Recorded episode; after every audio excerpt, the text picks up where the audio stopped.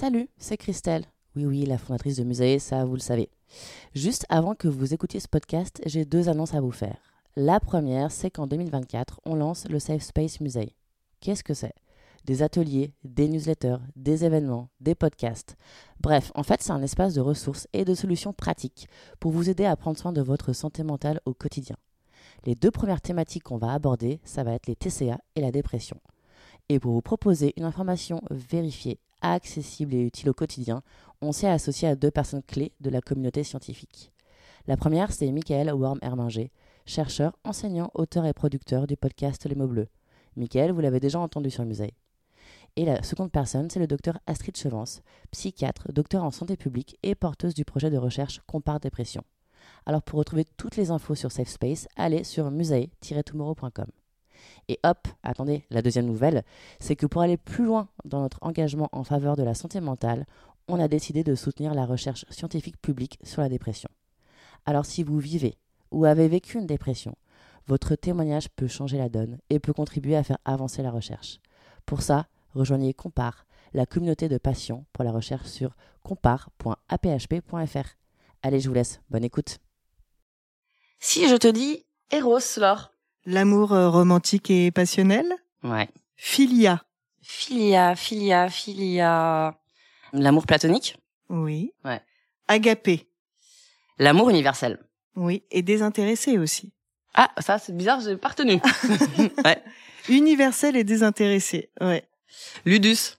L'amour ludique. Storgé. Ah, ça c'est l'amour euh, de la filiation, c'est la famille. Mani. L'amour obsessionnel. Comment? Obsessionnel. Pragma? L'amour euh, pragmatique, non, l'amour durable. Ouais. Et ça c'est mon préféré, Philotia. J'ai déjà dit. Non. Toi t'as dit Philia. Ah oui. L'amour de soi ou la compassion de soi ou l'ego trip? Euh, un peu tout ça. Ouais. Ça dépend si on est du côté de Narcisse ou si on est du côté de l'empathie. Pourquoi tu me montres quand tu dis narcisse? Bah parce que euh, j'avais la main droite qui était occupée. Tout de suite, elle prend ça. On est un peu un vieux couple, hein. on a des petites habitudes comme ça. Ouais. Tout de suite, elle prend pour elle des trucs qui n'ont rien à voir. Enfin, je vois pas pourquoi tu penses que je parlais de toi sur Narcisse. Parce que je suis peut-être un peu narcissique en effet. Xenia. Xenia la guerrière? Non. Xenia... Je sais pas c'est qui Xenia? L'hospitalité. Ah bah voilà. Ouais. Mm. Pas tout à fait la même ambiance. Non, pas l'ambiance, Ouais. non, pas la même ambiance, ouais. Du coup, ouais, effectivement, ce soir, on parle euh, d'amour sous toutes ses formes.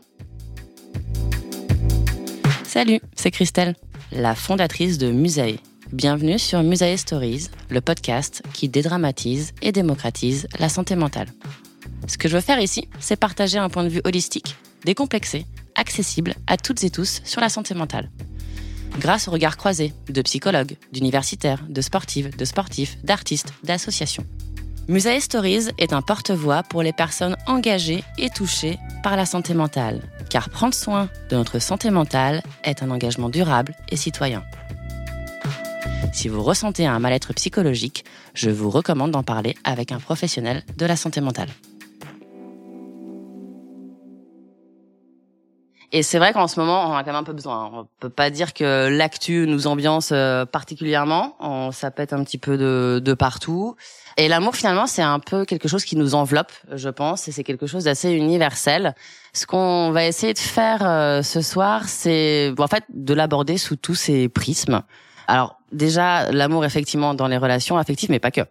Mais pas que, oui. C'est pour ça que ça nous tenait à cœur de, de décliner les différents termes qu'il y a en grec pour définir l'amour, parce que notre envie ce soir, c'est pas que de parler du couple, pas que parler du romantisme, pas que parler de l'éros, c'est de reconnecter euh, le beau, bon parfois pas que, mais c'est aussi se dire que bah, si on n'est pas en couple, si euh, on est solo et qu'on a envie de l'être, et ben en fait le podcast il va aussi vous concerner. On va parler aussi des amitiés, on va parler de la famille, on va parler des collègues peut-être, pourquoi pas.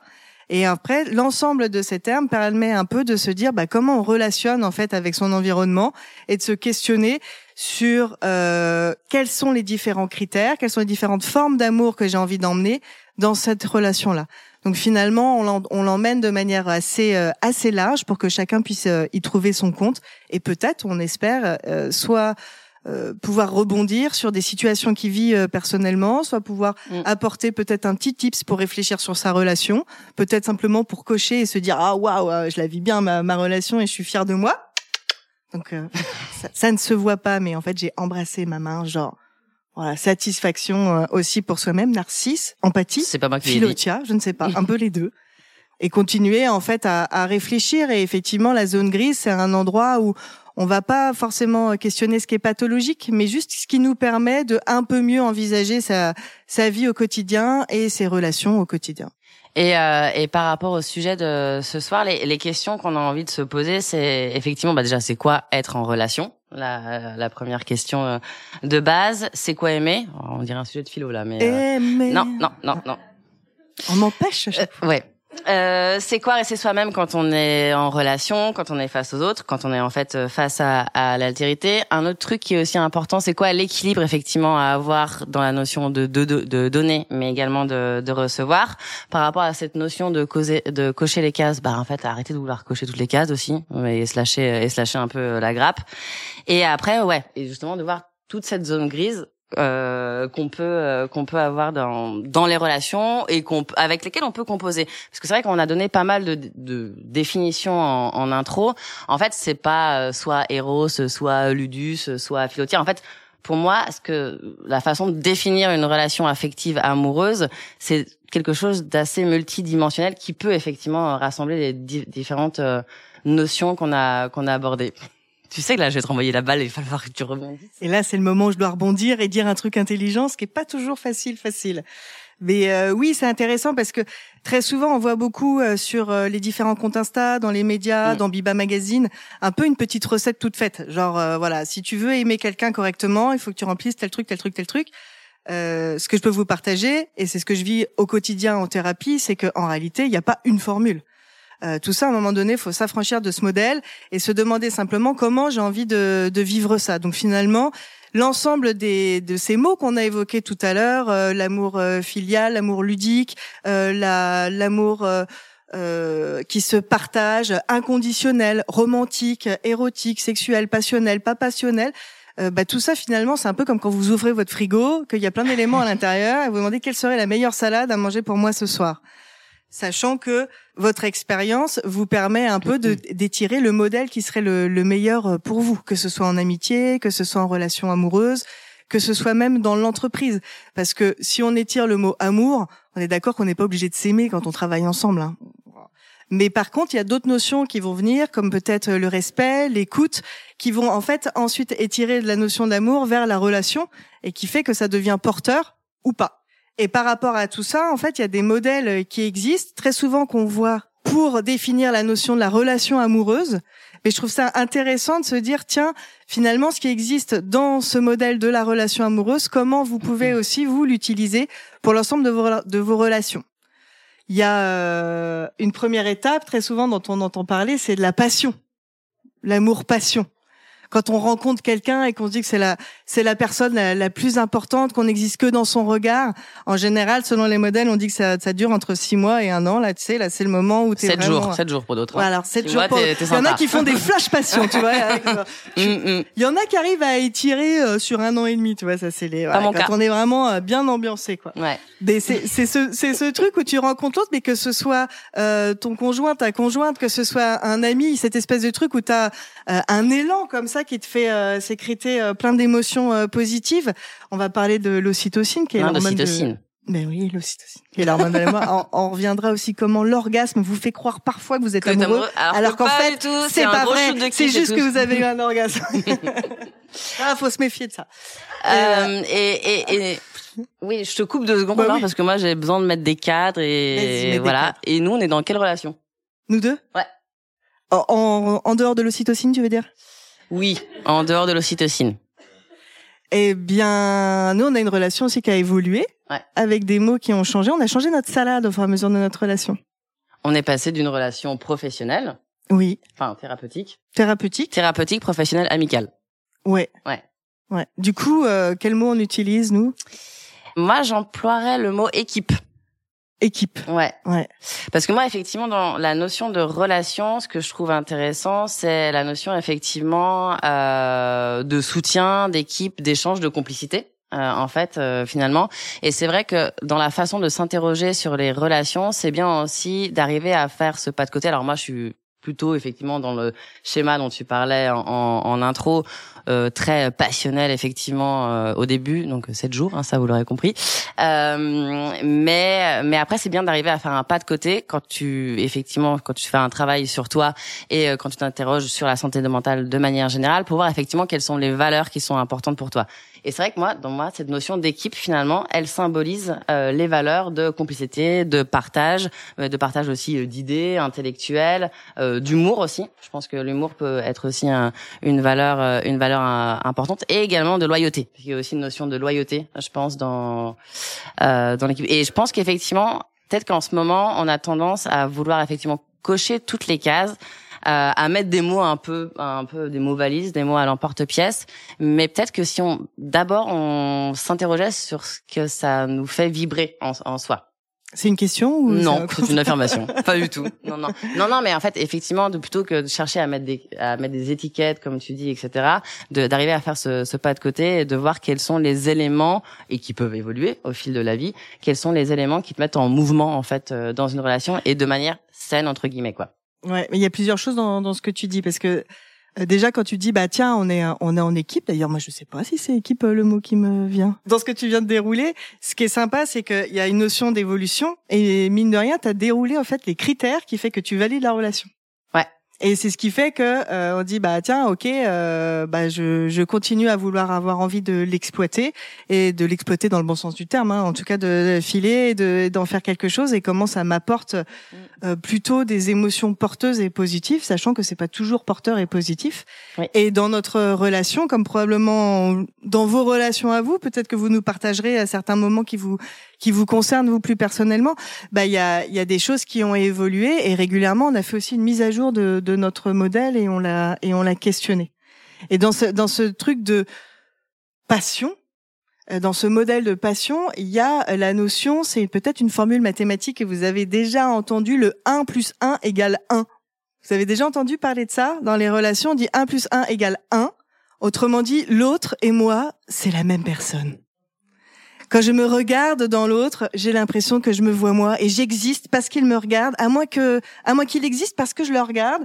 Je sais pas, j'ai un petit doute, mais quoi qu'il arrive, on fait qu'un et ça c'est merveilleux. Mais ça, c'est c'est ce qu'on appelle euh, la, la période d'illusion. voilà. Ça, c'est le ça c'est la joie. C'est fondamental. C'est-à-dire que on a tous besoin de passer par ce moment. Et, et nous, vraiment, quand on s'est rencontré avec Christelle, bon, Christelle le dit euh, régulièrement, hein, donc je, je ne, je ne pas. On s'est rencontrés parce que euh, je recevais Christelle en thérapie il y a de ça quelques années qu'on a terminé euh, son travail, euh, en tout cas ce qu'elle avait à faire avec moi à ce moment-là, et ensuite on a transformé. Et je me souviens très bien, moi, attention séquence émotion, que la, la première fois que je l'ai reçue, quand elle est partie, je me suis dit ah c'est marrant parce que cette nana, j'aimerais bien que ce soit une copine en fait. J'aimerais bien faire des choses avec elle. Il y avait quelque chose qui me que je attention complètement narcissique, c'est parti, que je reconnaissais de toi en moi ou de moi en toi, je ne sais pas. Mais en tout cas, il y avait ce truc. Donc c'est arrivé. Et donc il y a eu ce moment comme ça. On a on a développé cette euh, cette amitié avec plein de connivences communes et de d'envie euh, commune. Et puis petit à petit, on a remis à jour aussi. C'est-à-dire qu'il y a quand même un moment donné, on a bien compris que elle et moi, on était deux personnes différentes. Mais ça va arriver aussi dans l'amitié. Il y a ce moment mm. où tu sors de la fusion là et où tu dis ah non waouh en fait l'autre là il est pas si ouf que ça. Et là c'est ce qu'on appelle la période où on sort de l'illusion, c'est la période de la désillusion. Et on appelle ça, c'est un modèle qui s'appelle le 1 plus 1 égale 2. Et ça, c'est important dans la construction de la, de la relation amoureuse parce qu'en en fait, il est complètement euh, utopique de penser qu'on va rester en fusion au-delà de ça. C'est complètement fondamental cette période-là. C'est cette période où tu es prêt à traverser la France pour boire un, pour boire un chocolat. C'est pour dire. Ah ouais. T'as fait ça toi déjà ou pas? Moi j'ai déjà fait ça. Ouais, j'ai traversé la France pour boire un chocolat pendant une demi-heure avec quelqu'un que j'avais rencontré. Vraiment, c'était le meilleur chocolat de ma vie. Bah, je peux vous dire que six mois plus tard, le chocolat, franchement, il pouvait se le carrer, quoi. et c'est, bah ouais, mais c'était pas parce que je l'aimais plus, mais à ce moment-là, j'étais, ouais, ouais, vas-y, c'est bon. J'étais sortie de ce, ce moment euh, fusionnel, donc c'est aussi, tu fais peut-être t'es moins prêt à faire les folies. Mais il n'empêche que ces six mois-là, ils ont fait partie du mythe fondateur et toute notre vie. On se parlera et on s'appuiera sur ce moment où j'ai pu traverser la France pour boire un chocolat. ce mythe fondateur justement de la fusion et donc du coup de se perdre un petit peu en tant qu'individu dans, dans le couple, quand on a posé justement euh, la question euh, pour préparer le, le, podcast sur Insta, c'était quoi pour vous les principales ou les principales difficultés mm. dans la construction d'une relation? J'ai l'impression qu'il y a, en tout cas sur la communauté musaïque, en fait ça, ça fait flipper les gens. Le côté effectivement de se perdre complètement et de, de se confondre et de faire 1 plus 1 euh, égale, égale 1 j'ai l'impression que c'est quelque chose qui est en train de qui est en train de changer euh, et que c'est peut-être aussi quelque chose qui a un impact sur le fait de peut-être pas avoir envie de relationner de, de cette manière-là. Mm. Mais souvent, c'est un, c'est une réflexion qu'on va qu'on va trouver chez des gens qui ont déjà vécu cette période de passion. Ouais qui du coup effectivement ont un peu mélangé le 1 plus 1 égale à 1 et que après au moment de la désillusion tu as continué à penser que tu étais encore 1 mais du coup ça commençait à te heurter mm, mm. et ensuite tu es attentif euh, t'es attentif à ça et c'est et comme aujourd'hui on communique beaucoup sur le fait de être même dans un dans une entité dans un dans un système couple eh bien le, risque c'est de savoir comment je fais pour rester effectivement un individu à part entière, tout en euh, créant un autre euh, un, un, autre système. Parce que dans cette problématique qu'il y a de, de dire je veux absolument rester moi-même, c'est le travers de Philotia, le, mm. narcissisme. On rencontre beaucoup aussi euh, aujourd'hui des gens qui disent bah ouais mais moi euh, de toute façon moi je veux rester moi-même, mon système de valeurs c'est celui-là, j'ai besoin de ça de ça et en gros l'autre il va se faire foutre euh, s'il rentre pas dans mon système. Ça ah, ah, il y en a qui se ah, reconnaissent. Ah, Attends, je vais pas balancer, mais il y en a deux, trois qui ont réagi. Euh, et mais ça, c'est vachement sympa comme sujet parce que il y a, y a une réalité que c'est important de pouvoir à un moment donné retrouver son identité et pour autant, évidemment que quand on est avec l'autre, on est différent. Il y a cette espèce de, de, souvent on entend ça ouais quand il est avec euh, sa nana ou son copain euh, il est autre bah évidemment qu'on est autre quand on est en relation avec un, un tiers c'est juste que est-ce que dans dans ce moment-là, tu as perdu toi ou tu t'es écarté, tu as dévié de ton système de de personnel de représentation du monde et t'en viens en fait à t'auto-pervertir de, des choses qui sont euh, importantes pour toi? Tu veux dire, t'en viens effectivement à remettre en question les valeurs dont je parlais euh, tout à l'heure, qui sont un peu les éléments clés qui font ta personnalité ou qui tu es? Bah ouais, parfois il y a, y, a une petite euh, dérive. Et dans ce truc de fusion 1 plus 1 égale 1, et eh ben petit à petit, chez certaines personnes, ce qu'on va entendre comme témoignage, c'est de dire bah comme j'étais avec euh, cette personne, euh, bah, j'ai arrêté de faire ci, j'ai arrêté de faire ça. Je, finalement, je me reconnais plus à la fin de la relation. J'étais complètement autre chose. Et alors là-dedans, il y a, c'est important de faire un petit peu du tri, c'est-à-dire que c'est normal d'avoir évolué. Et en même temps, si tu as perdu tout ce qui était important pour toi, il y a un dysfonctionnement parce que au final, ce qui met de la pulsion de vie et ce qui t'anime, ce qui te fait plaisir, si tu n'as plus accès, bah, ça devient délétère. Ouais, mais ça, j'ai l'impression que c'est quand même une, euh, une réflexion que tu peux avoir. Bon, bah déjà quand tu t'es cassé la gueule plusieurs fois, et aussi qui est un peu euh, vendu euh, bah, par toute l'imagerie collective qu'on peut avoir autour du couple. Enfin, déjà le couple est une finalité en soi aussi. Souvent, c'est euh, il y a ça aussi comme comme truc euh, qu'on te vend, mais aussi le truc effectivement de euh, l'étincelle, du truc complètement passionnel, effectivement, qui est aussi glorifié dans bah, dans plein de séries, dans dans plein de films. et le fait d'arriver à faire bah, ce pas de côté dont je parlais en intro, Enfin, c'est quoi en fait la enfin c'est quoi les éléments, c'est quoi les leviers pour nous permettre d'arriver à faire à faire cet exercice? Ce qu'on appelle les fameux red flags. Tu vois, est-ce qu'il y a des trucs en fait euh, sur lesquels euh, faut pas transiger? Bah, C'est euh, pas évident. Ah, attention, dans un sens et dans un autre. Attention, à l'aller. Euh, à l'aller, c'est-à-dire que quand on est très bien, très heureux, très en fusion, et encore une fois, je le redis, que ce soit dans l'amitié, que ce soit dans l'amour, ou même que ce soit dans la relation professionnelle, il y a un moment donné où peut-être tu vas faire des choix ou des concessions. C'est aussi un petit peu normal de, de faire des concessions et un peu se faire un feedback. Est-ce que en fait cette concession c'est lié à un espace de négociation? Où chacun un peu à son territoire et puis on voit est-ce qu'on a un territoire commun, est-ce qu'on a un, une entente? Ou est-ce qu'il y a un moment où je me suis euh, trahi moi-même? J'entends régulièrement des personnes, notamment au cabinet, me témoignant que à ce moment-là, en fait, ils ont euh, ils ont corrompu un système très intime et c'est extrêmement souffrant. À bien faire la différence, encore une fois, est-ce que j'ai corrompu quelque chose qui est fondamental ou est-ce que j'ai négocié. Et c'est là où ça refait du lien avec le, euh, le narcisse ou le philotia, c'est-à-dire que cette idée qui, qui est véhiculée qu'il y a besoin de s'aimer soi-même et de s'accueillir complètement, elle n'est pas là pour dire euh, dans la relation que s'aimer tellement, rien accueillir de l'autre. Elle est plus là pour raconter cette empathie, qui est de dire si je fais preuve d'empathie vis-à-vis de, de mm-hmm. moi-même et de compréhension de ce qui me de ce qui me plaît, de ce qui me touche, de ce qui me heurte, si je suis capable de faire ça avec moi, je suis capable de le faire avec l'autre et ça laisse un espace euh, possible. Alors après, effectivement, euh, il y a des gens qui qui ont tellement entendu d'histoires, parfois ils n'en ont pas forcément une, une, une histoire euh, personnelle, ils n'ont pas forcément vécu, mais on a tellement entendu euh, des amis, des potes euh, témoigner que à ce moment-là ils sont complètement perdus, que quand ils sont séparés ils savaient plus quoi faire d'eux-mêmes, que ça peut générer des traumatismes un peu en trois bandes, qui fait que ça va empêcher de, de relationner. C'est-à-dire, c'est-à-dire que le fait de connaître les expériences des autres peut impacter toi ta façon de voir les choses. Ouais, ça peut, ça peut. Et ça, c'est ça. Posez-vous la question. Est-ce que dans les différents récits que j'ai entendus, il y a des choses dans lesquelles j'ai tellement été en sympathie, c'est-à-dire j'ai tellement vécu avec l'autre euh, ce qu'il était en train de vivre et sa souffrance que je l'ai euh, introjecté, je l'ai intégré et ça devient euh, ma problématique. Mais c'est mais c'est pas forcément le c'est pas forcément le cas. Après, euh, on en revient à se connaître euh, soi-même. Et se connaître soi-même, euh, c'est c'est le boulot toute une vie, quoi. C'est un boulot. Bah, en fait, c'est un boulot qui se renouvelle. Ah c'est ça le truc aussi, c'est qu'on est, on a une connaissance de soi à un et, et, heureusement, on est tout le temps en changement. C'est nouveau aussi tout ce travail sur sur la santé mentale et sur et sur l'introspection, etc.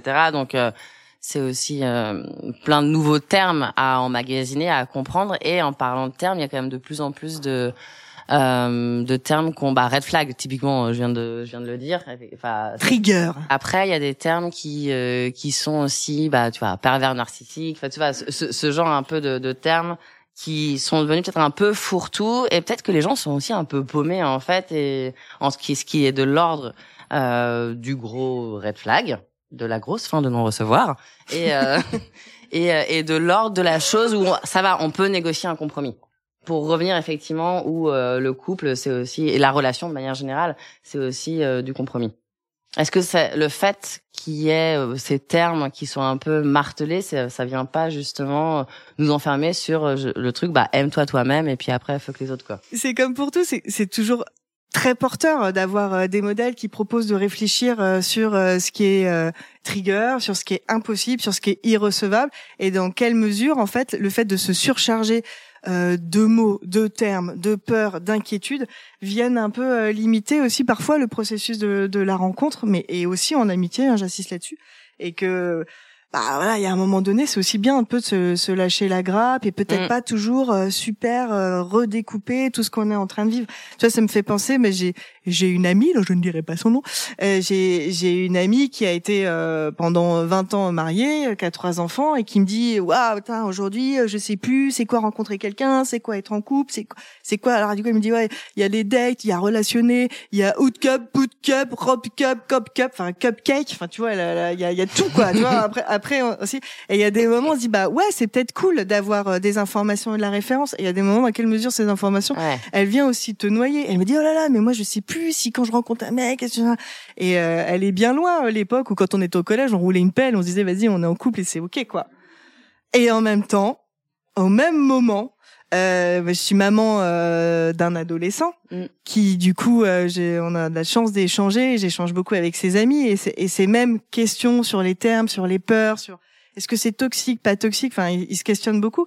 Et en même temps, euh, bah, c'est aussi une génération qui dit qu'elle est en couple parce qu'elle a échangé euh, des messages sur Instagram. Ouais. Et pourquoi pas en fait? Oui, oui, mais oui. Enfin, encore une fois, qui on est pour dire ça c'est ok, ça c'est pas ok, si c'est si c'est plaisant quoi. Ouais. Après, il y a euh, la notion, donc après le 1 plus 1 égale 2, euh, il y a, sachant que dans le 2, euh, c'est pas la forme aboutie, c'est comment on va transformer ce truc en 3. C'est-à-dire que le couple, il va trouver, le couple ou la relation, elle va trouver son, son mode de fonctionnement intrinsèque qui fait que c'est comme ça qu'elle a son système de, de valeurs qui, fait, qui fonctionne. Et très souvent aussi, pour, pour arriver là, on, on, on passe ce qu'on appelle le seuil de tolérance. Ouh. Mmh. Il peut être plus ou moins plus ou moins rédhibitoire. Ouais, voilà, c'est plus ça. ou moins rédhibitoire. Et vous pouvez tous vous questionner, est-ce que dans vos relations, Ouais. vous avez euh, justement vécu ces moments-là? Donc ok, on a eu la passion, l'autre était formidable et je fusionnais avec lui, etc. Puis il y a des moments où j'étais ok pour négocier deux trois trucs. Peut-être qu'il y a des moments où je me suis écartée. Peut-être qu'il y a un moment donné, il y a un comportement de l'autre qui dit ah non voilà. Ah non là, là il a touché le plafond là c'est c'est pas possible. Ou euh, est-ce que vous-même vous avez un comportement qui fait que l'autre à un moment donné vous dit non là ce qui vient de se passer c'est c'est pas tolérable et à partir de là ça permet aussi de se poser et peut-être un peu de communiquer de redéfinir un peu les bases de c'est quoi être ami, c'est quoi être en, en équipe, en crew, c'est quoi euh, être en couple et qu'est-ce qui fait que c'est fonctionnel.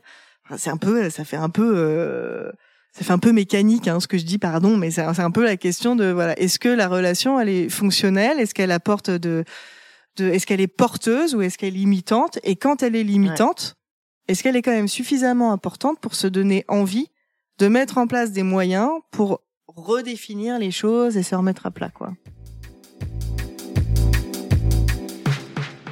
Je sais pas s'il y a des gens qui veulent prendre la parole sur le sujet, mais est-ce que vous, vous avez déjà euh, rencontré euh, une situation, bah pas forcément amoureuse, mais euh, voilà, même dans le travail d'ailleurs aussi, hein, ça peut aussi marcher euh, Ouais. dans, dans le travail ou, ou amical, euh, sur lequel, sur laquelle à un moment donné vous vous êtes dit, ouais là ça, ça dépasse effectivement, bah ce n'est plus porteur, c'est, c'est limitant et ça limite, un, limite un, un red flag.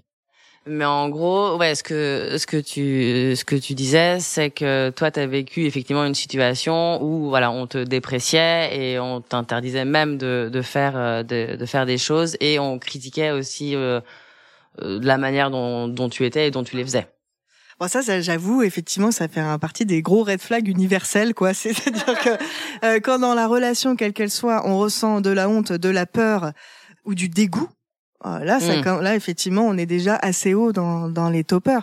Et comment t'as fait alors pour euh, prendre des décisions par rapport à ça ou emmener des mouvements? Non, mais attends, parce que euh, non, mais ça se félicite vraiment parce que se sortir d'une relation vraiment pourrave, parce que quand Alors, tu nous le racontes, Pareil, je vais être Ah, euh, ouais, je, je vais reformulation relou, de je vais micro. reformuler. Ouais. Non, non, non, bah mais on va, on va faire euh, circuler le, le micro. Mais oui, effectivement, donc la première fois, euh, quand ça, ça a pris un certain temps. Euh, mais après, là, quand ça réarrivait, donc quatre ou euh, cinq ans après, forte de ton expérience, en fait, t'as- en fait, tu t'es éduqué aussi finalement euh, sur ta manière de relationner et aussi sur les éléments effectivement qui toi étaient euh, étaient des, des red flags même et surtout qui allaient même à l'encontre de ton bien-être euh, mental aussi. Ouais. Ouais. Mais c'est merci beaucoup pour ce partage Ouais. parce que tu le tu oses le, le dire avec nous donc merci beaucoup et et après effectivement euh, c'est chouette de pouvoir le formuler comme ça mais je, je me permets je le redis c'est que j'imagine que pendant ces cinq ans l'identifier c'était pas si simple. Et c'est et c'est vraiment euh, tout ce truc qu'on a. Dans à quel moment il y a quelque chose qui me dérange mais en fait je suis dans mon narcisse ou je vais faire un effort ou finalement l'autre, à quel moment c'est moi le problème? À quel moment en fait c'est l'autre le problème?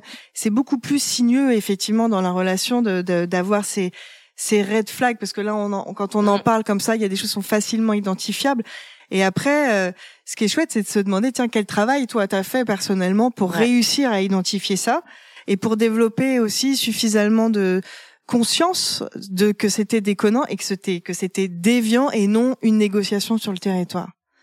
Et ça, c'est un vrai euh, travail euh, d'observation et puis de se faire confiance aussi en son ressenti. Je vais reformuler. C'est effectivement, en fait, tu le ressens, mais t'arrives pas à le nommer. Tu le ressens, mais t'as pas forcément envie de le voir pour plein de raisons. Tu le ressens aussi parce que tu dis qu'ailleurs c'est pas forcément mieux ou que là par contre je vais interpréter ou que du coup être seul aussi c'est peut-être pas chouette non plus quoi. Ouais.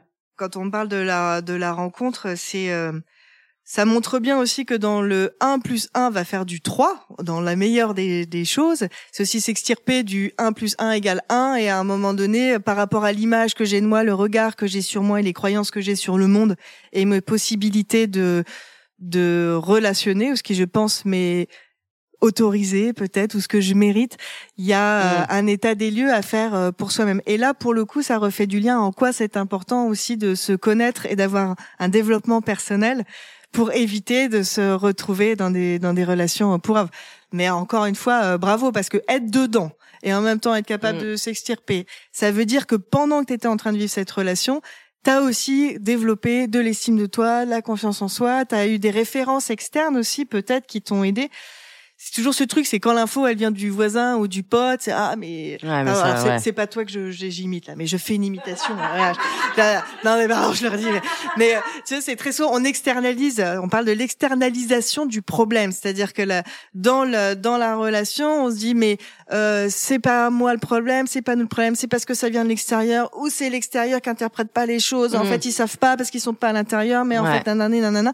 Donc parfois effectivement il y a un besoin d'un petit peu de temps pour qu'on puisse euh, réfléchir, penser et acter que non, en fait, c'est déconnant. Si quand c'est quelqu'un d'autre qui te le dit, euh, c'est plus difficile à, à, recevoir. C'est tout le travail euh, personnel. Ouais, et parfois t'as alors, besoin de le vivre. Alors là, je parle pas effectivement de tout ce qui est violence euh, non plus, mais euh, parfois aussi, effectivement, même si tes potes te le disent, même si tes potes t'envoient des gros red flags, des warnings, etc. C'est pas pour autant effectivement que ça fonctionne parce que parce que oui, du coup, c'est un peu les autres compteurs. C'est ce que tu mm. tu disais là par rapport au fait. Voir c'est les autres le problème. Voir ah ouais, et là ça mm. t'as un autre un autre level, mais parfois t'as ouais, un besoin en termes de santé mentale de vivre les choses, d'avoir un espèce de retour empirique pour pouvoir aussi te, te construire toi aussi par rapport à ça. Et c'est vrai que pour avoir aussi vécu euh, des relations euh, similaires, c'est aussi euh, le côté. Je pense que la question à se poser, c'est mais qu'est-ce que cette relation m'apporte, quoi, très concrètement, en fait. Qu'est-ce que qu'est-ce qu'elle m'apporte et en quoi en quoi elle me fait du bien? Et généralement, quand tu fais l'exercice, en fait, tu te rends compte que tu te rends compte qu'effectivement pas grand chose mais après il y a aussi d'autres choses qui viennent se rajouter comme le fait bah ce qu'on disait tout à l'heure euh, bah on te vend effectivement euh, le célibat euh, comme étant quelque chose de bah de pas forcément chouette ou plein d'autres injonctions à la con euh, qu'on te oui mais comme on dit parfois mais, c'est pas connaît, parce que on connaît son malheur mais on on n'est pas sûr qu'à l'extérieur ce sera mieux. Ouais. Donc du coup ça amène des moments de négociation où on reste dans une relation qui est délétère toxique désagréable est-ce qu'il y a encore ce moment de, de doute où parfois euh, il y a effectivement une éducation reçue ou une représentation du monde qui fait qu'il vaut mieux rester là-dedans plutôt que, que de sortir? Ce que tu viens d'évoquer, ça me, ça me fait penser à un, un petit exercice moi que j'aime bien juste pour faire un petit état des lieux de la relation que ce soit encore une fois hein, donc chacun avec là ce que vous vivez aujourd'hui. Est-ce que vous êtes euh, en couple romantique érotique? Est-ce que vous êtes euh, euh, vous, vous, pensez à une relation amicale une relation professionnelle? Même peut-être parmi vous il y en a qui ont des enfants par exemple. Et ça aussi c'est des types de, de relations je suis pas en train de dire que c'est les mêmes, hein, mais en même temps, ces notions de fusion, des illusions, seuil de tolérance, mise à jour, on va les retrouver un peu dans, tous les modèles. Et ce que je trouverais chouette, c'est que vous, puissiez dès maintenant, par exemple, vous demander, pensez à une relation qui est importante pour vous, mais qu'elle soit cool ou pas cool, hein, mais qui aujourd'hui, en tout cas, peut-être vous impacte d'une manière ou d'une autre. Et lorsque vous êtes en contact avec cette euh, relation-là, vous pouvez visualiser dans votre tête le prénom avec des néons, des clignotis, ou voir une photo, ou peut-être entendre la voix, je ne sais pas. En tout cas, vous mettre en relation, en contact avec euh, cette personne-là, cette relation, et déjà vous poser la question, tiens, bah, euh, qu'est-ce qu'elle m'apporte? En quoi cette relation, elle me fait du bien aujourd'hui? Prenez un petit temps, vous avez deux heures pour faire ça. On dirait une, une infinité de temps, euh, de temps inconscient, mais deux secondes de temps horloge en fait, parce qu'on est en train d'enregistrer. Demandez-vous aussi en quoi cette relation, elle est euh, inconfortable ou elle est limitante ou elle vous dérange aujourd'hui? Peut-être c'est un seul élément. Il s'agit pas, encore une fois, on dissocie l'identité, la personne en entier de ses comportements. On pourrait dire, tiens, en quoi les comportements de cette personne sont dérangeants pour moi aujourd'hui? Après, on peut se faire une petite balance là. Est-ce qu'entre ce que ça m'apporte et ce que ça me dérange, où est-ce que j'en suis? Et après, est-ce que c'est suffisamment important ce que vous obtenez et ce que vous avez de positif pour vous-même pour faire en sorte que vous puissiez travailler sur les manquements ou sur les choses qui sont dérangeantes dans cette relation. Ça peut bouger. Donc ça revient à se dire qu'est-ce qui est suffisamment motivant pour moi aujourd'hui dans cette relation pour trouver euh, les outils, le courage, l'envie de venir revisiter ce qui aujourd'hui me limite et me dérange peut-être qu'à un moment là, il y a un constat, dit non, non, mais là, en fait, c'est trop merdique. Là, il y a, là, il y a pour là, courage, fuyons, comme on dit. Souvent, la relation toxique, euh, on cherche pas là, on cherche pas à se raconter la vie. Hein. Non, non, là, on se casse, on sauve sa peau. C'est très bien comme ça. Mais voilà, par rapport à ce que vous vivez aujourd'hui, déjà, on peut se demander ça. Et déjà connecter en quoi c'est motivant de venir euh, re-questionner quelque chose qui est limitant, bah déjà ça ouvre une perspective. Quand on a une émotion euh, positive, ça permet de lancer du, du dialogue.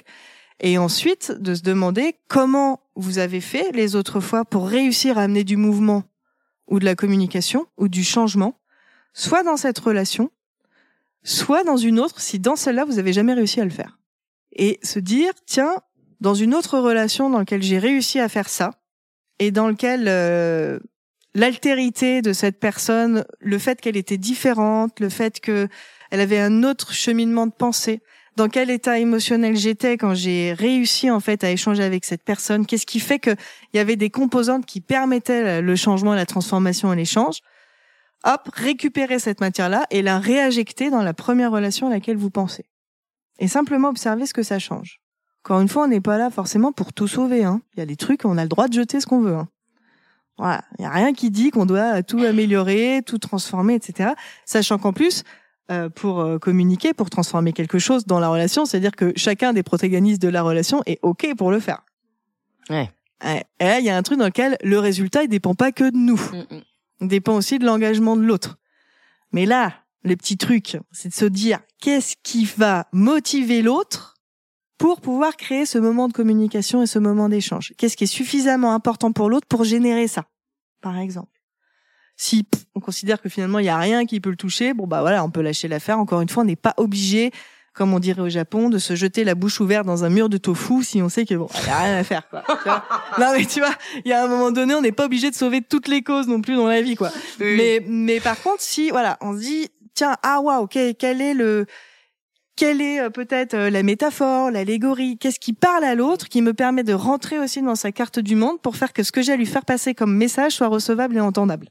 Ah ouais. ah ouais, ça te fait tout ça là? Ah waouh, ça t'a fait tout ça? Ouais, ouais. Bon là c'est un peu euh, c'est un peu théorique, mais si on si je le fais un peu de de manière plus concrète, attends, je réfléchis. Euh, ah voilà. Bah hier typiquement, j'accompagnais une une dame qui me parlait de ses problèmes relationnels avec sa avec sa mère. Et elle était très en souffrance parce que c'est une une sororité de de six filles euh, c'est une, euh, une famille euh, patriarcale assez classique dans lequel, à part elle, l'ensemble des femmes de la famille sont sur un modèle dans lequel on est plutôt à la maison à faire des enfants et à s'occuper du foyer plutôt que de faire de l'entrepreneuriat. Donc si on retire tout jugement là-dessus et on est en 2024, blablabla, ça on s'en fout quand on est en thérapie, on s'en fout de ça. L'important c'est qu'est-ce qui se passe pour elle. Et elle, elle dit, moi, mon problème c'est que je me sens isolée je sens que je suis coupée de cette relation, je sens que je suis coupée de ma famille parce qu'ils ne comprennent pas, ils ne comprendront pas pourquoi moi, femme, j'ai envie d'être une entrepreneuse, pourquoi moi j'ai euh, des objectifs de réussite, de développement de ma boîte. C'est euh, voilà. Et du coup, je me sens seule. Et là, bah, elle, elle pleure. Elle pleure pas parce que c'est un soulagement, elle pleure parce que c'est douloureux pour elle d'être comme sortie de ce groupe dans lequel elle se sent plus en appartenance. Et bah là, typiquement, je dis bah tiens, qu'est-ce qui te prouve que pour ta mère, c'est irrecevable, inentendable. Elle dit non, non, elle comprendra jamais, l'entrepreneuriat, elle comprend pas, elle a pas les codes, elle se passe que, elle sait pas ce que c'est qu'une SASU, elle sait pas elle sait pas tenir un comptable. Je dis non, mais on s'en fout de ça. Par contre, ce qui est intéressant, c'est qu'est-ce qui peut être touchant pour ta mère mm. pour qu'elle puisse générer de la compréhension. -dire, on peut peut-être trouver une allégorie. Qu'est-ce qui pourrait être pareil? Une entreprise, c'est comme quoi? Est-ce qu'une famille, c'est... Elle dit, ah bah c'est vrai, une famille, c'est comme une entreprise. Je dis, bah tu vois, donc finalement, est-ce que cette personne qui est ta mère, c'est pas comme une femme qui a une entreprise avec six salariés, je pense, à ses enfants. et, et, et tout d'un coup, voilà, je lui dis bah tu vois bien que c'est c'est souffrant. Elle me dit bah au début je disais non non ça va c'est pas grave, m'en fous et tout. Et après quand tu calibres qu'il y a tout qui s'effondre à l'intérieur, on observe bien qu'il y a quelque chose à transformer. Et en fait quand on revient et qu'on recrée du lien et que je lui dis bah c'est important pour toi visiblement de d'être en relation et de ressentir cette appartenance dans cette famille. Ouais, en quoi c'est important pour moi? Parce que je me sentirais soutenue, parce que je, je me sentirais réintégrée dans la sororité, je me sentirais encore une fille de ma mère. Aujourd'hui, je sais plus de qui je suis la fille. Ok. Eh ben maintenant, si on transforme ça, qu'est-ce qu'on fait? Elle me dit bah oui, c'est vrai que finalement, si je parle à ma mère de mon entreprise comme si c'était mon enfant, et que je lui dis ce que je ressens et ce que ça me fait de l'accompagner, de le développer, de m'inquiéter pour elle. Est-ce que le matin quand je me réveille, est-ce que je suis sûre que j'ai bien du, du chocolat et des tartines? Est-ce que le matin quand je me réveille, je suis bien sûre d'avoir répondu à l'URSSAF? L'URSAF, c'est un petit sujet en ce moment. Ouais, et, euh, et tout d'un coup, ça faisait sens. Et elle avait une piste pour recréer du lien et recréer du dialogue. Puis bon, après, on a, on a d'autres outils qui permettent de projeter les situations et les incarner, les vivre pour voir si effectivement c'est possible. Et finalement, quand elle se met en situation, elle se met à la place de sa mère. On fait comme ça, on fait comme si, on fait comme si on était l'autre. Et là, tout d'un coup, elle accède à des émotions, elle accède à de la fierté, elle accède à de la curiosité. Et puis, hop, tout d'un coup, ça redevenait euh, possible. Donc, on peut dire, ouais, c'est, c'est difficile d'aller trouver euh, chez l'autre. Est-ce qu'on a toujours, nous, envie de faire tous les pas? Bah, pas. Peut-être que vous avez plus de capacité, plus de motivation dans un premier temps.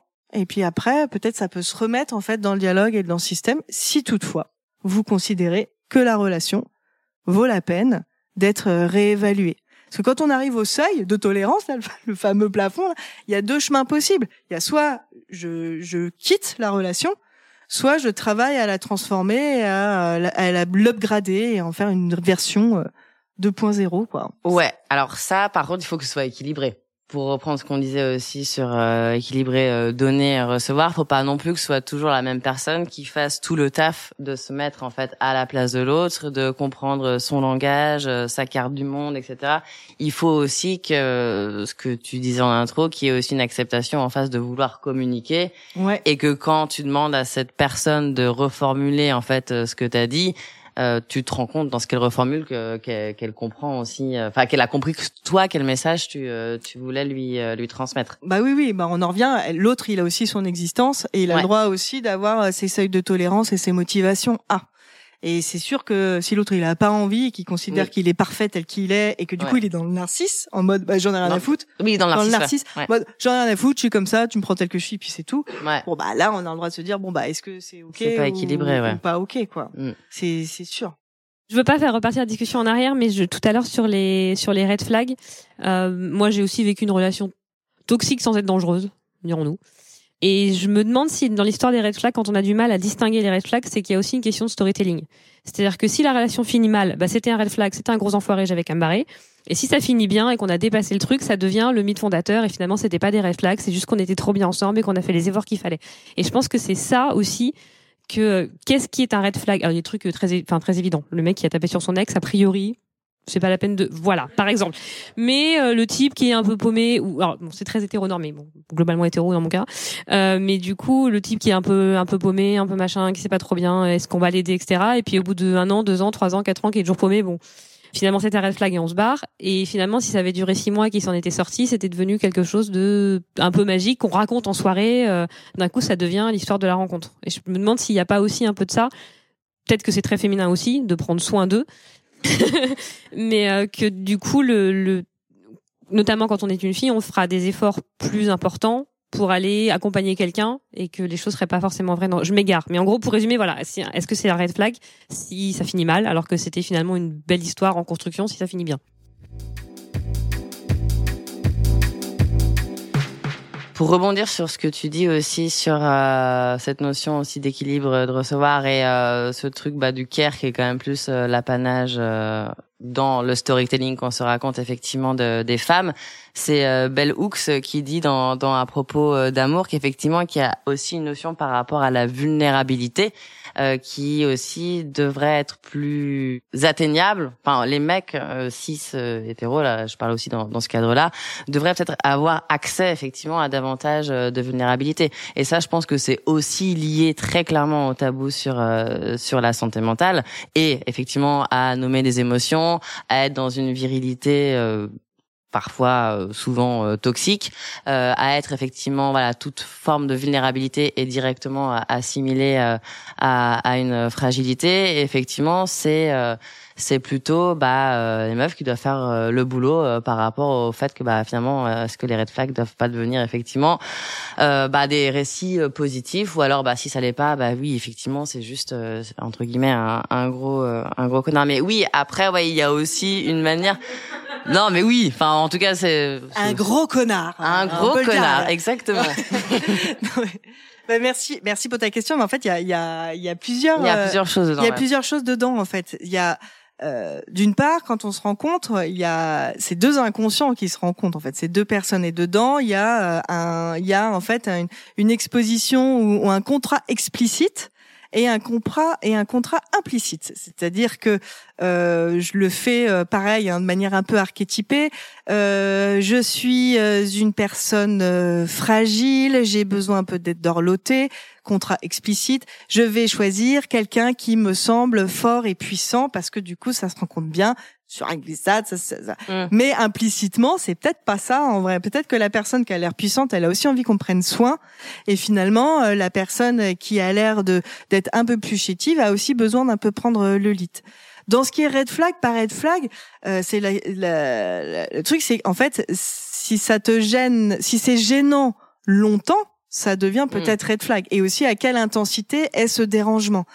Euh, C'est euh, c'est euh, attends, c'est Bill Gates. Attention, je vais je vais citer un truc qui n'a rien à voir, mais mais bon voilà. Mais en même temps, c'est intéressant. Mais c'est c'est- j'aime bien cette citation qui dit en fait, si pendant trois jours d'affilée t'es face à la personne et ça te fait un peu chier, mais qu'au bout de quatre au bout de quatre jours globalement ça va. Il parlait de ça de la situation professionnelle. Euh, bon, voilà, on peut dire bon bah là il y a un red flag, c'est un peu pénible. Qu'est- Qu'est-ce qu'on fait de ça? Qu'est-ce que tu ressens quand tu le vis? Comment l'autre il se met en mouvement ou pas? Si ça dure quatre ans et que c'est toujours galère, là à un moment donné c'est voilà, ça devient euh, plus plus pénible.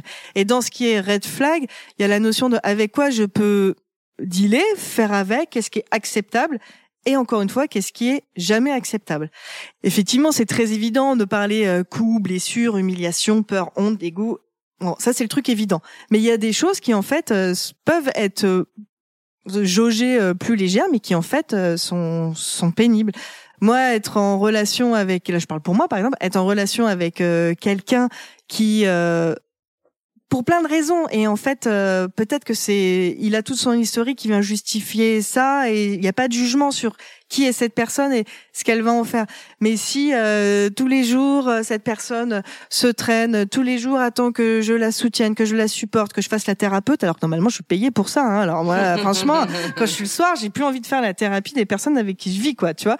Bah à un moment donné, bah juste moi c'est red flag tout de suite parce que j'ai pas envie de ça, mais ça m'appartient en fait. Et après, c'est on peut être euh, vulnérable, mais peut-être euh, est-ce que c'est tout le temps, est-ce que c'est tout le temps dans le même sens, est-ce que ça fait partie du contrat implicite, explicite? Et euh, comment déceler ça? Ça appartient à chacun d'entre nous en fait, un petit peu à chacun de faire le point avec qu'est-ce qui est ok ou pas, euh, ou pas pour soi. C'est sûr que si on n'a pas envie d'être sauveur, et ben effectivement, il y a un moment donné, ça ça va pas le faire. Ou alors on est ok pour être sauveur un peu, mais si tant est que euh, l'autre soit aussi en mouvement et tente des choses. Peut-être que parfois c'est aussi difficile de tenter des choses si on est euh, dans, dans un état qui est de l'ordre du pathologique. Et si c'est pathologique, bah de toute façon c'est plus du ressort du conjoint ou de la conjointe, c'est du ressort euh, du médical en fait. Mm. Donc il y a, y a un petit peu euh, tout ça. Et après, à chacun d'entre nous d'évaluer qu'est-ce qui est ok ou pas ok quoi. Et si c'est insoutenable de, de voir une chaussette qui traîne par terre le matin et que t'as, j'ai accompagné un couple la semaine dernière, ils m'ont, ils, ils m'ont, fait- ils m'ont vraiment fait marrer parce qu'ils ont, ils ont vraiment envie hein, de tous les deux de, de bouger, mais il y a une question autour de l'hygiène entre eux. Et là, voilà. Voilà, la madame, elle est très à cheval sur l'hygiène. Pardon, pareil, ça peut être aussi un peu hétéronormé. Monsieur, moins, moins selon les critères de madame. Ce qui ne veut pas dire que c'est pas le cas. Mais en fait, elle, ça la rend dingue. Mais ça la rend dingue parce qu'en fait, le sujet, c'est pas la chaussette qui traîne par terre. Le sujet, c'est quelle est la représentation qu'il y a derrière la chaussette. C'est qu'elle, elle se dit, bah en fait, s'il laisse traîner sa chaussette et qu'en plus pour sur une glissade le lendemain il remet la même, qui était en plus au sol sur lequel on a marché. Ah t'as vu, il y en a ça dégoûte là. Ils font, ah ouais, red flag. Déjà on a des red flag chaussettes là parmi vous. Euh, voilà. Et donc derrière, c'est, c'est, je trouve que il prend pas soin de lui. S'il prend pas soin de lui, ça veut dire qu'il est négligent envers lui-même, donc il va être négligent avec moi, donc c'est insoutenable. On est parti d'une chaussette, hein. Mais en même temps, Ah, mais la chaussette, si ça fait trois semaines qu'elle est là. Bah, bah oui, Bah, mais attends, on parlait euh, d'intensité et de durée. Bah ouais. bah ouais, mais attends, si c'est là qu'elle est au sol depuis trois semaines qu'elle a pas servi, franchement, elle a pris l'air, tu vois, ça, ça, se, dé- ça se détend. Alors, chacun a sa carte du monde, effectivement. Ouais, c'est une histoire de carte. c'est important. pas un red flag la- pour toi. Bah oui. Non. Et en fait, derrière euh, l'hygiène, il y a des notions de santé. Il y a Oui. des notions de respect.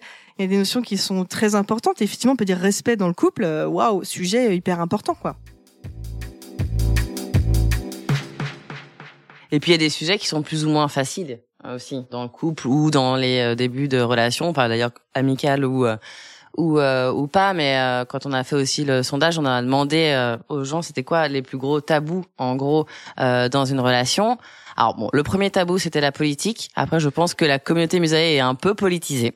Donc je sais pas si c'est vraiment représentatif. Et les, le deuxième et le troisième c'était l'argent et, et la, sexualité. Mm.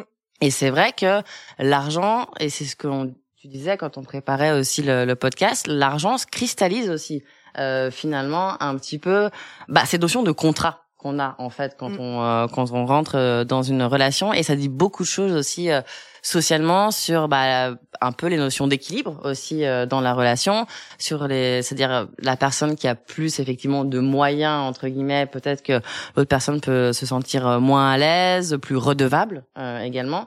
Il y a aussi une question bah, de, liberté de, et de dépendance aussi.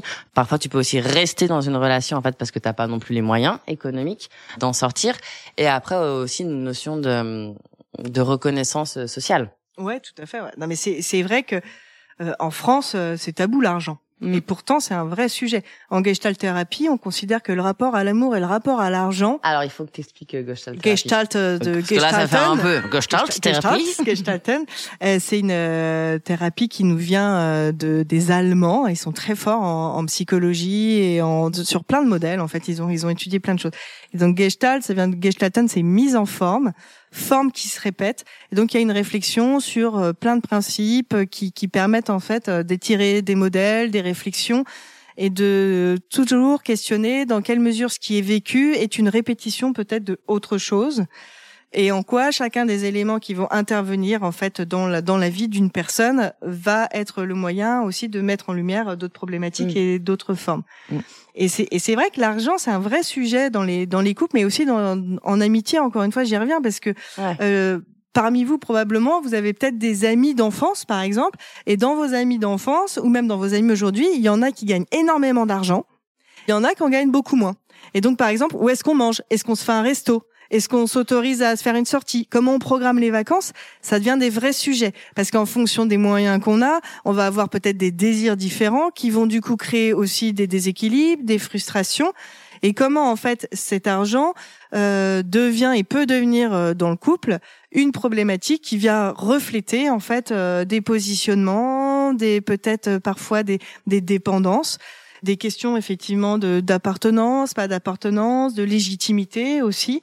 Après, on a de réussite, de réussite, de réussite aussi. On a, je, je vous invite à, j'ai plus le nom euh, des des économistes euh, qui, qui ont écrit ce, ce livre, mais il y a, y a un bouquin qui est passionnant qui s'appelle Le genre du capital en fait et qui, est, qui parle beaucoup de comment en fait l'impact de l'économie crée des discriminations en mm. fait dans les dans les couples, dans les familles, dans les dans les patries. C'est très très intéressant et revenir un peu euh, se poser toutes toutes ces questions. Alors concernant les les triggers et les red flags. Donc on a qu'est-ce qui est tabou? Bon, la sexualité évidemment, mais la sexualité c'est aussi tabou de manière générale. Euh, très souvent, les personnes, quand elles rentrent aussi au cabinet, euh, euh je me suis en train de dire, cette phrase était bizarre. Les, les, personnes qui, les personnes qui viennent consulter. La phrase rentrer au cabinet. rentrer au cabinet. Ouais, je sais pas. Dans la tête, j'ai eu titre. Enfin, moi, j'ai eu plein de conneries qui sont venues. Hein, je m'excuse ouais, ouais, trigger pour moi, là, trigger, auto-trigger, auto-trigger. Euh, en fait aussi, la sexualité, ça vient être le reflet, le coup de stabilo sur les dysfonctionnements de communication et d'équilibre euh, dans le dans le couple. Donc euh, déjà, c'est tabou. Quand tu sais qu'en plus, ça met en lumière les emmerdes que tu as dans la relation, voilà, c'est un petit. Ça... Mais en même temps, c'est absolument passionnant, quoi. Et de manière générale, à terme, si on observe qu'on a des difficultés à répétition pour relationner, euh, pour se mettre euh, soit en couple amoureux, soit pour être en amitié, bah, ça veut dire qu'il convient de faire un petit travail personnel aussi pour euh, faire un petit état des lieux de où j'en suis, qui je qui je suis, où vais-je, que deviendrai-je. Et euh, pour ça, il y a plein de il y a plein de personnes qui font des travaux super et qui permettent ça. Et d'ailleurs qui est arrivé et qui est au fond il y a Claudia. Voilà qui fait Self Love Project qui est là-bas et qui fait un très beau travail justement pour accompagner les personnes qui vont se questionner mm. sur leurs possibilités ou leurs difficultés d'être en relation. Donc c'est un, déjà c'est un travail individuel pour ensuite pouvoir faire un beau 1 plus 1 égale 3 Oh là là, Wow, c'est beau ce que tu dis, Laure. Ouais. Euh, mais oui, effectivement, parce que sur la manière de travailler sur soi, il y a aussi bah, l'éducation bah, par des séries euh, Ouais. aussi, enfin, ou qui te montrent aussi plein d'autres formes euh, d'amitié ou de ou de relations. On avait pensé à bon à Thelma et Louise. Après, on s'était dit que peut-être que c'est peut-être pas non plus le meilleur exemple. Alors euh, ouais. Alors après bon après on adore quand même parce que Oui. en termes de, de en termes d'apport qu'elles ont l'une pour l'autre, enfin il y, a- il y a la loyauté et puis bon alors pardon là c'est dans chaque zone grise j'ai il faut que je le cite au moins une fois. Il y a aussi Brad Pitt euh, qui est quand même un peu au top dans ce film. Voilà, en fait, c'est le fil rouge de ce podcast. C'est Brad Pitt. Mais vraiment Et, depuis, euh, depuis voilà. le premier ça- épisode. Bah. Mais ça crée du fantasme dont on peut parler entre copines Ouais. ou dans le couple Mm. Ou en podcast apparemment. ou en podcast. Voilà, Euh, avec tout le monde à chaque ouais. fois. Ouais. Plus récemment, il y a aussi Sex Education. Ouais. Ouais, où il y a quand même des euh, des chouettes euh, histoires d'amour, mais aussi histoires d'amitié. Oui, ça euh, questionne également. beaucoup de relations Ouais. différentes. Ça questionne le genre aussi, ouais, et les, Ouais. et les, les valeurs beaucoup sont, ouais. Ouais. Bon bah Friends, forcément. Friends, évidemment. Ouais. Et plus sur la sur l'amitié. Et on voit bien dans Friends, ils arrêtent pas de s'engueuler, hein. Il y a Mental aussi. Mm. Sur euh, bah sur euh, la santé mentale, ça se passe dans dans un centre psy, mais c'est bah histoire d'amitié et histoire euh, d'amour aussi euh, également, qui est hyper bien hyper bien fait. Stranger Things. Oui, c'est vrai. Ouais. Et également euh, sur les livres, également euh, ton livre euh, Claudia qui vient de qui vient de paraître hier. Donc euh, Claudia qui a l'initiative de Self Love euh, Project et bah qui vient effectivement de bah si tu veux venir nous en dire un mot en fait parce que je pense que je vais mal mal pitcher. Bah oui, viens, viens, On a, Claudia, fait, viens. euh, on a fait plusieurs podcasts avec euh, Claudia aussi sur relations amoureuses et, euh, et santé mentale, sur Musae, mais également euh, sur euh, sur le tien. Mais oui, mais oui, et oui. Comme euh, Aimons-nous les uns les autres. mais oui, aussi, enfin toi aussi dans, dans ton travail effectivement que que tu fais, euh, non, tu peux, tu peux, que tu fais effectivement au quotidien avec ton compte Instagram, avec ton coaching, c'est aussi justement de déconstruire un peu les mythes qu'on a autour euh, de la rencontre, des relations affectives. Oui, oui, autour de la rencontre, des relations, de notre façon d'être dans les relations. Ouais, Moi, vraiment, comment j'ai pensé mon travail au début, c'était vraiment en opposition avec tout ce qui existait dans le monde euh, du love coaching, avec Ouais. euh, tous les conseils euh, à l'ancienne, des fuis-moi je te suis, de toutes ces choses-là qui sont finalement... euh, qui marche vachement bien en plus. Hein. ça, ça marche pas. Super. ça déconnecte, euh, ça déconnecte beaucoup de soi, ça déconnecte Ouais. beaucoup de l'autre, et du coup, ça permet pas, selon moi, de créer des relations qui soient euh, équilibrées, qui soient sincères, authentiques. Et du coup, l'idée, c'est vraiment d'accompagner les gens euh, dans ce dans ce chemin-là.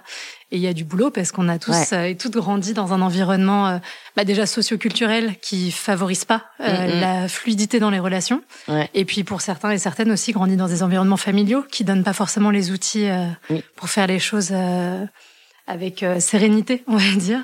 Mais voilà, mon mojo, c'est vraiment de dire que c'est surtout des compétences relationnelles et que les compétences relationnelles, ça s'apprend. Et que voilà, comme une nouvelle langue, on peut apprendre à parler ces compétences-là et du coup, ça permet de libérer plein de choses derrière. Donc ça, c'est chouette. Carrément. Et oui, du coup, on vous invite également à suivre le, le travail de, de Claudia et écouter nos, nos podcasts qu'on euh, qu'on a fait ensemble. Moi, je voudrais, alors, je sais pas si vous, vous avez voilà des éléments sur lesquels vous vouliez euh, réagir plus euh, spécifiquement.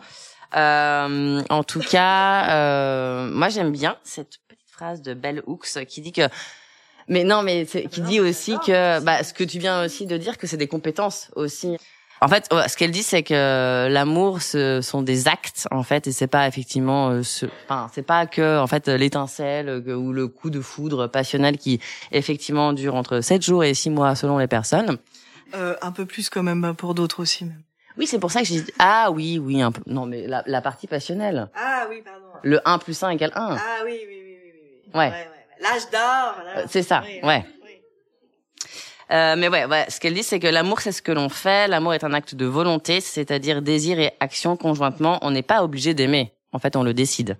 Et, euh, et c'est vraiment cette notion euh, d'engagement, pas forcément engagement au sens de, de couple effectivement euh, uni, enfin avec avec deux personnes, mais le sens effectivement de se mettre en mouvement et, et de s'engager effectivement dans bah, de s'apprendre à, à se connaître soi-même pour apprendre effectivement à, à mieux relationner avec d'autres. Finalement, nous n'avons pas défini, défini ce terme relationner, mais c'est pas très grave, je crois. J'ai envie de dire être en relation peut-être, créer du lien. On, on parle aussi d'écharpe relationnelle. Tu vois, hop, je te l'envoie, tu me la renvoies. C'est ça. Magnifique, ouais. Euh, pour euh, rebondir sur ce que tu dis, ça me fait penser à, à quand tu quand tu dis euh, l'amour, on le, on peut le décider. Ouais. Euh, je- gardons en tête qu'on peut décider aussi de la forme d'amour qu'on a envie de vivre. oui, oui. Euh, je, je, continue à, à penser que encore une fois, euh, il y a peut-être des couples euh, qui ne qui ne font plus l'amour, par exemple. Et, et finalement, bah pourquoi pas? Libre à eux de décider s'ils sont fonctionnels ou pas. En fait, personne n'est là pour dire qu'il faut euh, être les meilleurs amis, être euh, les meilleurs crew, équipe, plus avoir une vie sexuelle épanouie et du désir tous les matins alors qu'on se voit la tête dans le pâté et qu'on se raconte que nos emmerdes. Mm. Euh, plus on va être un couple euh, parental, plus bon. Après, chacun va définir euh, ses critères pour lui et en fait, euh, on s'en fout. L'important c'est que vous, ça vous convienne, quoi. Et pour rebondir sur ce que disait Claudia euh, sur euh, il y a des compétences qui s'apprennent et qui se développent.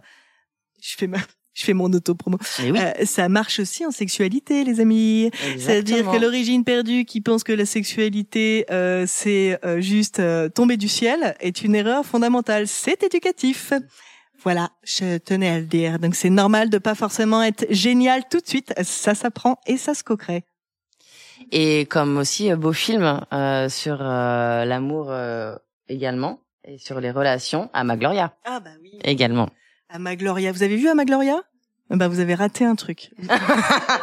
Eh ben c'est dommage, c'est vraiment dommage. C'est un film merveilleux et je le sais parce que j'ai coaché l'enfant. Oui.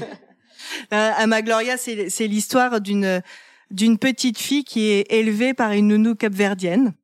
Euh, c'est à l'issue du décès de, de sa maman. Et ça raconte une relation en fait euh, d'une intensité et d'un amour rare qu'il y a entre euh, cette personne et cette petite fille. Donc encore une fois, on en est à euh, la relation, l'amour, elle est sous toutes ses formes et grand bien nous fasse. Merci en tout cas euh, d'être euh, d'être venu. Euh, il y a un petit apéro, donc il y a de quoi euh, boire et euh, un petit peu à grignoter. Vous pouvez retrouver ce podcast du coup sur toutes les plateformes en tapant Musée ou la zone grise et également sur notre compte Instagram Musée et Tomorrow et sur le site. Merci beaucoup. Merci à tous.